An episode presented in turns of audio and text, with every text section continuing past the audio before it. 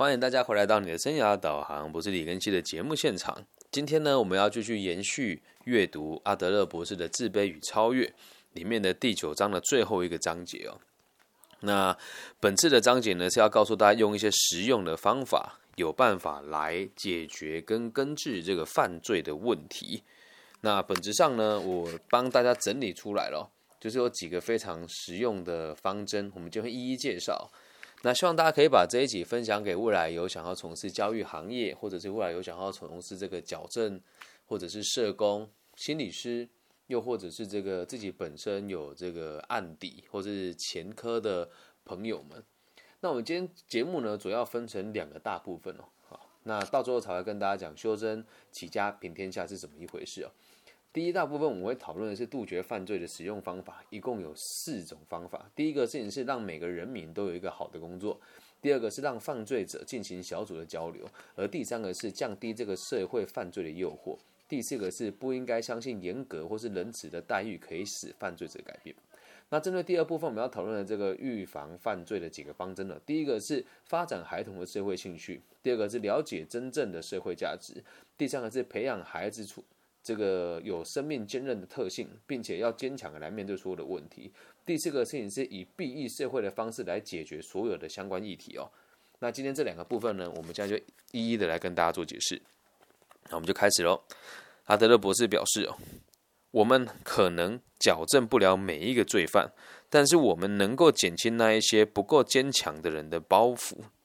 拿失业的人跟缺乏工作技能。技能的人为例哦，好，这是第一件事情哦。我们应该让每一个想工作的人都有工作做，这是唯一能够让人明白我们的社会对生命有何要求的方式。如此一来，才能满才能满足，也能够保障大部分的人，不让他们丧失仅存的最后一丝合作的能力。如果我们能够做到这一点呢，犯罪的人数一定会大大的减少。阿德勒博士说，他不知道。改善我们经济状况的时机是否成熟？但一定要为这个改变而努力。也就是说，失业率越高的地方哦，犯罪的人就会越多。这个之前我们有提过了嘛？呃，所谓的呃经济变差了，不是因为经济差没有钱我们才犯罪，而是因为受到的限制太多。那在这个受到的限制当中，你又大大的降低你自己跟这个社会的合作能力，就会想要用最偷懒的方式来得到你想得到的东西，于是就有可能犯罪嘛。再来。进入下一个第二第二个阶段了，我们来解释一下。阿德勒博士也表示哦，我们也应该来训练小孩，让他们未来面对工作的时候有更好的准备，如此他们就能够准备好面对人生，有更广泛的工作选择。我们也能够在监狱当中进行这种训练哦。目前有很多监狱已经朝着这个方向的部分进行训练。这边我先暂停一下，我们在台湾有这样子的做法。我也多次的在这个监所里面服务过这样子的状况哦。好，我们继续往下看。我们需要做的努力啊，就是继续加强这方面的事情。另外，如果能够对他们进行团体教育哦，这会有极大的注意哦。阿德勒博士这就举例了，我会建议呢，应该把啊，这就是我们讲第二件事情了，把几个犯罪编成一个小团体，让他们针对社会的问题进行团体讨论、思考和回答。这个部分我在监所里面常常做这件事，因为大部分的这个犯过罪的人哦，对于很多事情的这个价值观跟理解呢是有落差的。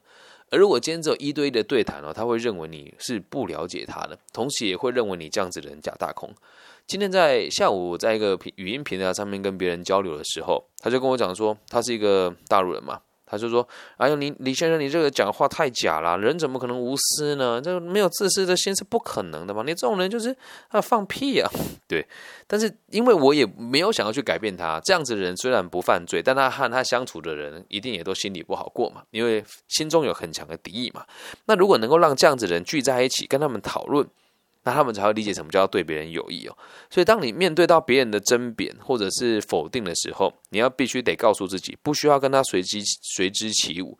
可是，如果今天只有你跟他两个人，很容易掉入这个互相针锋相对的陷阱当中。所以，要组成一个小团体，让大家用不同的面向的角度来看待同一个问题哦。阿德勒博士表示哦，我们应该启发这些罪犯，把他们从这个梦里面叫醒。我们应该消除自以为是的生命诠释，以及贬低自我能力对他们造成的伤害。我们也应该教导孩子不要自我设限，抚平他们面对状况和社会问题的恐惧。我非常确定，借由这些方式就能达到极大的成果。所以这边我们借由这个把犯罪者做小组的讨论哦，进而来告诉大家不要做自我设限的这件事情。那自我设限这个词其实也很有趣啊，也跟大家分享我现在目前自己的状况哦。我原本只做生涯规划，所以我不应该去了解这么多东西，包含现在我做这个频道，做这个心理学相关的频道，那就是没有帮自己设定限制啊。如果我都觉得我做不到的话，我无法。对这个社会有更多的贡献吧，所以你在做任何事情你都不要自我设限，送给每一位朋友。你会觉得说好像生命不改变没什么大不了的，但是说真的，如果你在一个企业里面工作，你过了又不开心，然后你就这样子过一辈子，那你觉得你犯罪机会大不大？有可能哪一天忍不住就一就会伤害你的周遭的人，或者是你会非常压抑的过一辈子嘛？所以只要你有想做的事情，你就去做。那如果一直积怨在心里面，总有一天也会爆发出来。在第三件事情哦，是因为我们要应该我们也要避免在社会产生足以任何引诱犯罪的诱惑。现在的社会里面的次品和奢华过于明显，可能会激起这个贫穷人士，并激起他们的嫉妒心。因此，我们应该要消减这个社会虚势的外表。一个人不需要炫耀自己的财富。那这里就更也要跟大家提醒，如果你很常使用这些所谓的网络的平台、语音的平台，你就会发现很多人都会。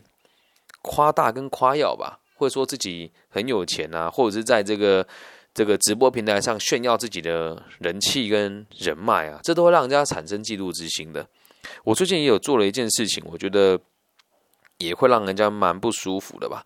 就是今天我下午的时候跟跟我女儿在玩，她帮我拍了一张照片，她跟我说：“芭比，你看起来好凶哦。”我就算了一下，我在今年上半年的时候就在台湾地区还有这个其他国家从事。所谓的这个跨境金融洗钱防治啊，这个求职诈骗啊，这个犯罪防治、青少年矫正的这些议题，在上半年大概就一百个小时。我本来没有炫耀的意思，只是觉得，哎，因为自己长了这张脸，好像对于这些议题比较拿手，而且确实也帮助到很多相关的这个我们讲犯罪者吧。所以就也有人从上面跟我说，你很像很嚣张哦，在炫耀自己的成就。所以这一点我也在检讨，我们应该让每个人的这个对话跟表达出来的逻辑都可以更柔软一些，不要不小心激出激起了别人的这个嫉妒心哦。这跟我们今天的这个讲题，这个齐家哦，哎，修身齐家平天下是有一样的道理哦，都从我们每个人做起。好，我们继续往下看了，在前面我们有提过，就是严格对于这个严严格的这个对待一个人哦。这种这种方式对待低能儿和流氓的小孩而言，等于在挑衅他们的力量，毫无成效可言。他们会以为自己在跟这个世界作战，以一种负面和悲观的态度顽强的抵抗。那对待我们的罪犯的道理也是一样。放眼全世界，我们都可以看到警察啦、法官啦，甚至是我们制定的法律哦，都是在挑衅罪犯。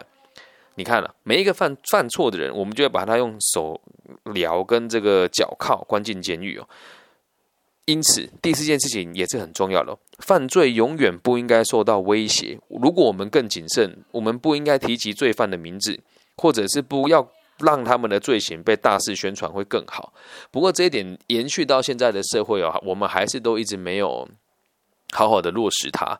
每次只要犯了什么错，或是这个在这个新闻媒体里面看到说谁杀了谁啦。谁做了什么事情啊？或者诈欺骗了多少钱啊？然后会拍出他那个戴着安全帽、手镣脚铐走出来，大家都会觉得，哎，这样好像会起到这个所谓的警示的作用。但其实这样子的做法，只会更加深这些犯罪的人认为是我被别人看见了，而且在下一次我行行凶或者作案的时候，我会认为，呃，这样子的做法其实是更有挑战性的。所以，我们不应该给他们大肆的宣扬。这时候又要再举这个台湾的犯罪之前的很严重的一个这个随机杀人案件，就是郑杰的例子啊。你大肆的宣扬他，接下来就有人模仿他嘛，或者是对他有过多的同情跟不必要的这个同理啊。当然，我们站在阿德勒的角度也是不赞成死刑的这件事情啦。但是我们要理解一件事情是，不执行死刑跟公开他们的名字，还有去渲染这些新闻，都是不同的立场的行为哦。好。所以阿德勒博士说，我们到目前为止对待犯罪的这个态度呢，都是错误的。我们不应该去相信严苛或者是仁慈的待遇能够改变一个罪犯。好，这是我们讲的第二件事情。我们不应该相信严格或者是仁慈的待遇可以改变罪犯。一个罪犯哦，只有在更了解自己之后，才能够改变，又或者是不改。了了解那个意思吗？意思就是，如果要么他就改变，我们协助他；如果他不改变，想尽办法来限制他的行为，也是一种更好的选择，而不是用这种非常过度的怀柔，或是过度的这个严苛的角度来看待他们。当然，我们还是要秉持人道了，不该以为死刑哦能够让这个犯罪者心生慰藉哦。如果我们对这些事情有所了解那么死刑呢就只会提升犯罪玩游戏的兴奋度而已。甚至很多死刑犯在被处决的时候，他们心里面也只认为自己犯下的致命错误就是被捕，而不是对这个社会有什么伤害。阿德博士说，就他的了解，至少有四十个百分比的罪犯哦，或许是更多，成功逃脱被抓捕的命运。每一个犯罪者的心里总想着怎么样不被抓到。几乎每个犯罪者都有犯罪，但是没有被查获的经验过。在这方面呢，阿德勒博士说，在他当时那个年代就已经得到一部分的进展了，正在往正确的方向前进。所以，总而言之哦，我们不应该去羞辱或者是挑衅监狱的囚犯，或者是出狱过的，或者是这个在社会上更生的人。这件事情很重要。我再重复一次哦，我们不应该去羞辱，也不应该去挑衅监狱的囚犯，或者是出狱之后的更生人。如果我们能够派任适当的人选担任假释官，也会有所帮助。假释官本身应该要了解所谓的社会问题和合作的重要性。所以这点，阿德勒博士再一次强调：我们不不是说要呃什么矫正他们啊，让他们看到社会的光辉跟爱啊，没有很清楚的让他知道你的生命对你这个社会到底有没有用。而该做的事情不是去严惩这些罪犯，而是让他们能够理解。你有没有办法在这个社会上继续生存下去？那已经有人问了，那说这个跟修身齐家平天下有什么关系呢？我们前面提到这些问题哦，每一个人都有一份好的工作，不就是我们自己每个人都有责任吗？在这个社会上，很多人会说自己受到不公平的对待啦，说这个世代对年轻人不友善啦，等等的，那不就是你自己不认真而已？万丈高楼平地起，千里之足始于。千里之行，始于足下嘛。罗马也不是一天造成的。啊在第二件事情，让犯罪者进行小组的交流。这后面还有一个这个引这个挂号，就是让大家能够理解对社会有用的这个事情是什么。还有就是不要自我设限的这件事。那还不是可以从你我做起嘛？如果每个人都愿意多做一点点，多存一点点钱，多照顾别人一点点的这个身心的健康。那是不是就会越来越多人能够达到更高的成就？因为再也不是为了自私赚赚钱而已啊，而是为了能够让社会更加稳定。你设定的目标就会更高、更远、更大嘛。当然，你在不设限的过程当中，很容易被别人唾弃或者是鄙视啊。所以，从小组团队里面跟大家互动，也会让你自己更加有信心哦。在第三件事情是。要降低这个社会对于犯罪者的诱惑，我们前面也有提过嘛，不要过多不必要的这个炫富跟产生对立的状况发生。那这还不是从每个人做起嘛？而最后一件事情是，不要相信严格或者是仁慈的待遇可以改变罪犯。你对他好或是对他不好都是无所谓的，重点只有一个，让他理解他对这个世界是不是有帮助的。那如果今天是一个有德性的人，他能够对待每一个人都这么的公平，又或者是不会想要说要用仁慈的方式让人家亏欠他，或者用严格的方式让人家害怕他。假设每个人都可以这么说，那不就是修身了吗？那修身以后，不就所有的社会的家庭都能够稳定了吗？所有的社会家庭都能够稳定了之后，这个地区跟这个区域的人就会富强啊，就这么简单嘛。好，那我们继续往下看了。接下来要讨论的是预罪犯预防这个犯罪的几个方针哦。那接下来这个地方，可能如果你不是社会工作者，就比较没有兴趣。但我希望大家可以理解一下原因，是因为每一个家长或者是每一个老师都有这样子的义务跟权利，还有责任要来了解这些事情。否则，这个社会的动荡哦，老实讲，所有的家长跟老师都得负起责任的。继续往下看，阿德勒博士说，如果上述的建议皆获得采纳和实施，就能够得到很大的成效。但是减低犯罪人数依然不如预期。还好我们有另外一项建议哦，而这个建议非常实用，就是能够训练小孩子的正确的合作方式。如果能够发展他们的社会兴趣，那犯罪的人就能够大大减少。而且我们在不久的未来就可以看到成效。这些小孩子啊，不会受怂恿或者是受诱惑去犯罪，不管他们遇到什么样子的麻烦，对别人的兴趣都不会彻底的被泯灭哦。和我们这一代相比，他们的合作和解决生命的方式的能力会获得更充分的发展。所以这个呃犯罪犯罪预预防的部分，主要还是得放在下一代，因为他现在还在成长，还在理解他的价值。今天我的女儿跟我说。他想要看某一些艺人小时候的样子，当然，我觉得艺艺人也是很伟大的工作了。但我就跟他讲说，你知道所有的演艺人员有百分之九十都是假的吗？然后我的母亲就他孩子奶奶跟我说，你不应该教导孩子这么偏激的事情。我说我这么告诉他，是为了让他理解这个社会的真实的样貌。然后用清醒的脑袋去回馈给这个社会，而不是要他来摧毁这个社会。我会告诉他什么是真的，什么是假的。我们该用什么样子的方式来面对其他人？不盲从也可以过得很幸福啊。那你要想啊，有时候盲从不代表社会兴趣哦，你只是害怕被讨厌而已哦。所以这一点相当重要。我们继续往下看哦。而大部分的这个犯罪者从很小的时候就开始犯罪，大多数都是在青春期开始的，其中又以十五岁到二十八岁年龄层的犯罪率最高。所以我们很快就能够看到成功，因为在十五到二十八岁，好，十五岁以前就是所谓的这个学龄嘛。那如果学校老师能够让孩子学会这些道理的话，那犯罪率就会大大的降低哦。此外，阿德勒博士也相信，如果小孩获得正确的教育，他们会影响整个家庭生活。那接下来这几个特质，我觉得很重要。孩子有这几个特质，通常啊都不会犯罪哦。独立、勇敢、乐观和良好发展的小孩，独立。勇敢、乐观和良好发展的小孩，是父母的得力助手和安慰。合作精神呢，会传遍到整个世界哦。人类的社会的发展便会往更高的层次提升。在我们影响小孩的同时，也应该要全力的影响老师和父母。所以又回归到根本，跟我们刚刚讲一样，老师跟父母才是最重要的。孩子的价值从哪里来？从你我的各位嘛，成年人嘛，为人父、为人母嘛。接下来呢？学校的老师啊，在今天这个下午的时候，我们有一个师范体系的同学跟我做了一个小小的交流啊。他跟我说，我对我学校同学很讨厌，对我们学校老师也非常讨厌。我个人认为我自己非常的反社会。我说，其实你还是正常的。我对你们学校每个老师也都很讨厌啊。这是一间师范体系的大学，在中台湾是所谓的这个心理智商的权威，但我对他们东西也不能讲不屑一顾了，就真的多数他们做的事情都很没意义啊。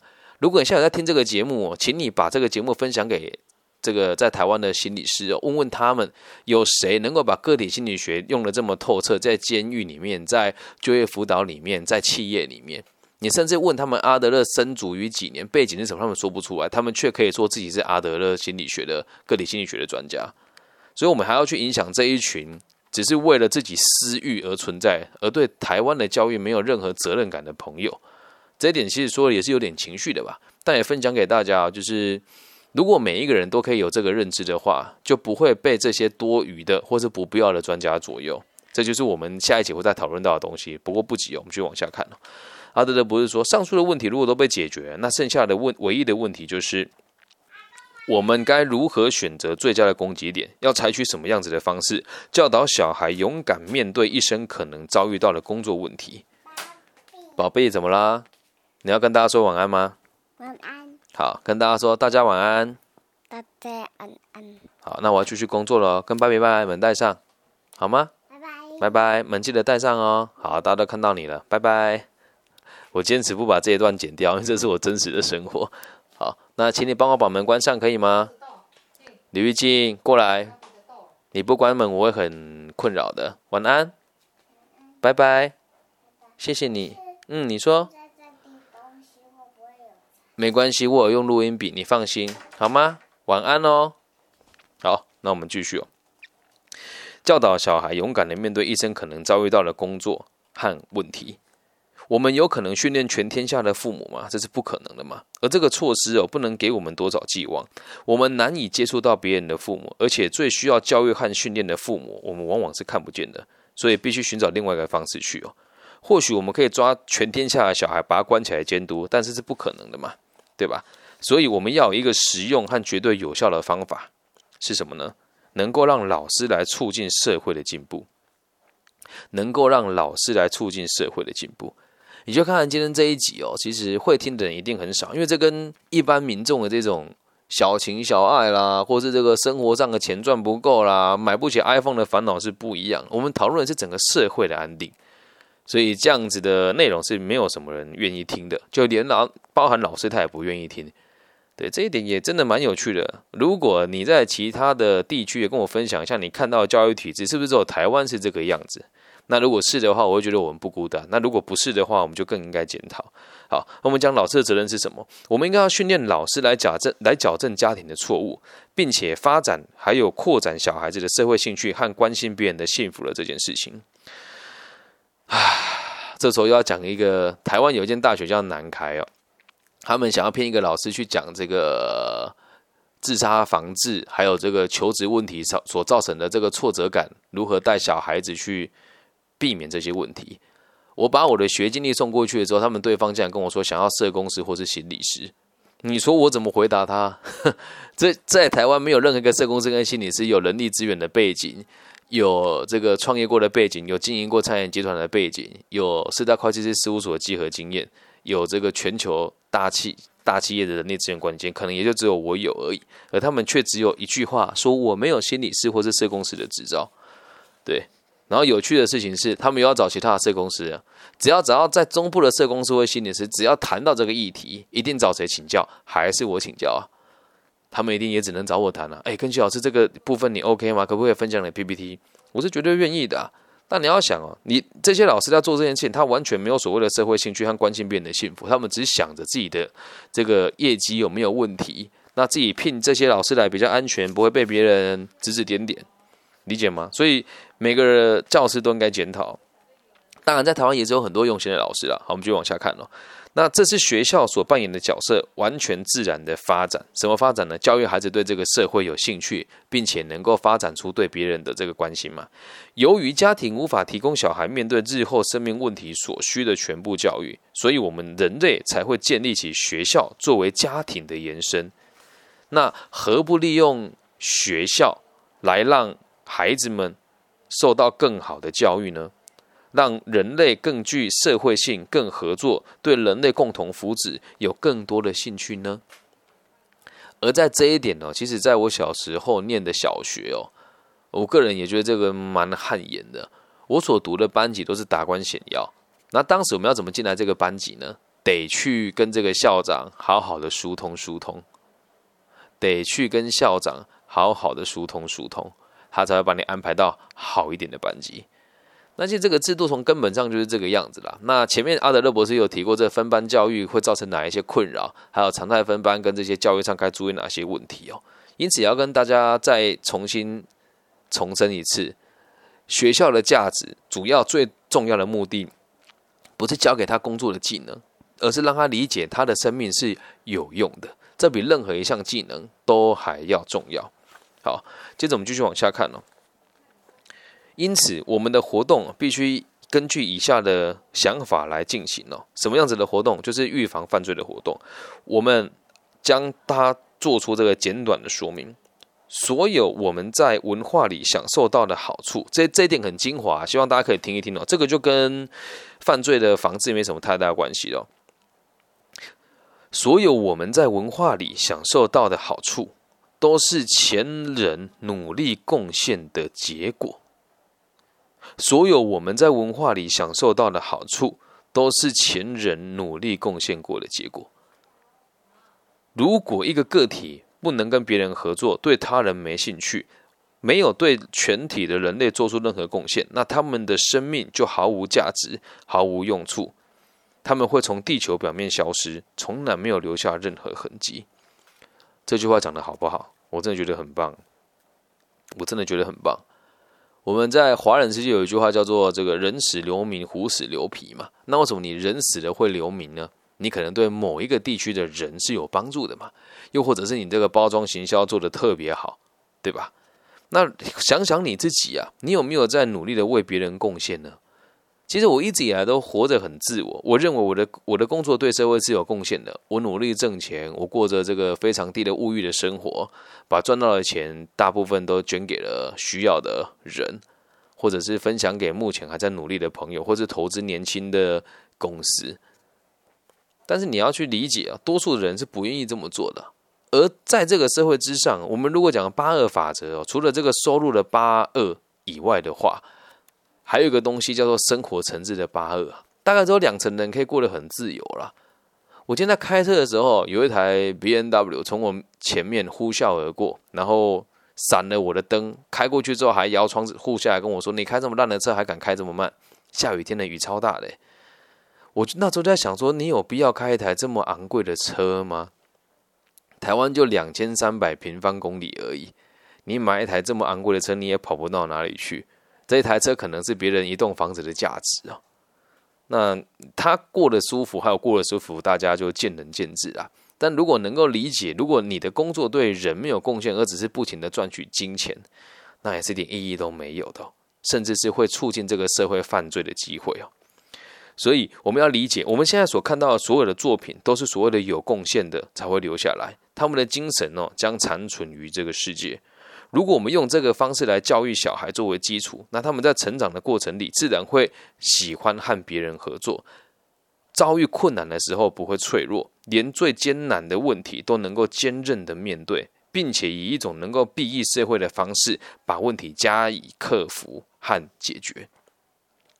那这不就是我们教育最重要的事情吗？我们今天的讲题叫做修身。齐家，然后平天下。那修身谁会教我们？当然是学校的老师啊。那什么叫齐家？我有了能力之后，愿意照顾别人，就叫齐家。那齐了家之后，小团哎，个人好了，小团体好了，大团体自然也就没问题了嘛。所以普及到全球，也都是一模一样的概念。那最后那一段讲说，有用人会留下，没用的就会丢掉。我也要跟大家分享，就是假设你和我做的事情是一样的，不以商业为第一考量，然后在网络上做这些课程，不是为了赚取金钱，而是为了帮助更多人的话，你就必须要有这个想法。我们的成长可能会很慢，但是我们所影响到的人，他是非常深远的。接着，懂得欣赏你的人，多数都是在经济上、社会上、逻辑上跟灵魂的层次上，比一般人还要高那么一些些。所以，我们都需要时间来等待它发酵跟成长。我在网络上做这些课程，其实很多和我一起读书跟钻研学问的人都会跟我讲，我在浪费时间。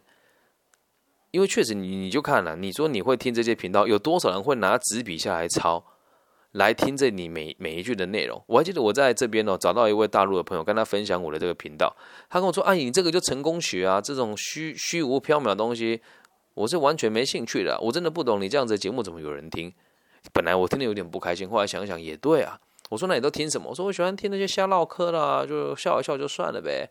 对，而且你这个东西我觉得太虚伪了，哪有人怎么可能可以为了奉献而存在呢？怎么可能毫无私心呢？所以如果你是愿意记录下来的人，更愿意学习的人，代表你要追求的就是更平衡的生活。然后你会看到的世界会比别人还要宽广一些些。只是当你开始专注于这个个体心理学的这种想法的时候，你一定会和你原本的生活圈有一个很大的落差，甚至是会跟你一部分的朋友说再见。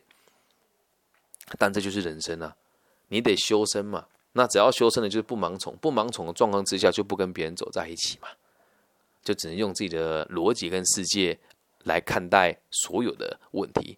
总而言之，一句话，如果每一个人都可以用这个坚韧的方式来面对每一个问题，并且以裨益社会的方式来解决你的问题的话，我相信这个犯罪的几率呢就会下降很多。所以，以上呢就是今天的节目的内容，希望大家能够理解。要有效的杜绝犯罪跟预防犯罪的话，就是要从修身齐家平天下做起，让你每一个人，包含你自己，都有一份良好的工作。然后让这个犯罪者在这个交流之间，慢慢的放下自我设限，同时呢，要降低这个社会对于犯罪的诱惑，不要炫富，不要故意穿的太暴露，也不要跟别人做比较，不要没事去激发人家的恨，那也不要去相信说我们用严格的方式或是完全怀柔的方式可以改变罪犯，而是应该让他们理解生命的本质是什么。那至于预防犯罪的几个方针呢？第一个是要发展孩童的社会兴趣，那这些孩童到十五岁之后，可能就不会有犯罪的机会了。第二件事情是要让大家了解真正的社会价值，也就是你做的每一件事情都得是对这个社会跟这个地区的大部分的人是有贡献的，那才叫真正的价值。第三件事情是培养每一个人对于生命的坚韧度，能够坚强的面对所有的人生的问题跟打击。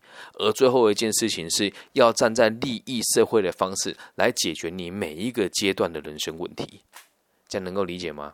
所以我们做了这么多，也就是为了让社会更安定。让社会更安定的第一步，就是让这个犯罪的比率往下降。所以，就像我现在为什么会转做线上的课程，甚至是也不能讲不辞劳苦吧。我现在会在各个不同的平台到不同的国家去跟人家推广我的思想。确实有很多人说我很奇怪，也有人会封锁我的的一些账号，我也觉得很纳闷啊。对，可能我的出发点对别人来讲是不可能发生的吧。对，那我会这么做的原因，是因为我觉得我在台湾做个体心理学，影响了很多人。虽然还是有多数人是不认同我的，甚至会觉得我这样的做法是在毁坏原本市场的行情，但我是站在利益社会的角度来跟每一个人讨论这件事。不管你身处哪个地区，只要你的生活迷惘了，工作困顿了，或者是这个与这个情人或是朋友当中问题产生这些不必要的痛苦的话。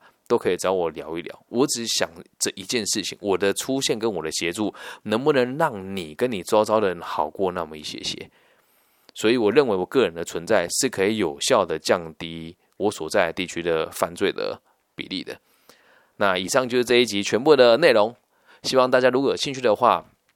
大陆的朋友可以在我的这个频道下面留言，我都会回复的。那如果害羞，你想要跟我一对一聊聊天的话，你可以加入我的微信号，我的微信号是 B 五幺五二零零幺。那如果是台湾、马来西亚、香港、澳门的朋友，或是美东、美西的朋友，可以透过我们最常使用的这些搜寻引擎，找我的名字都可以找到我的真实的存在。我姓李，名字叫庚希，甲乙丙丁戊己庚辛的庚，然后王羲之的羲。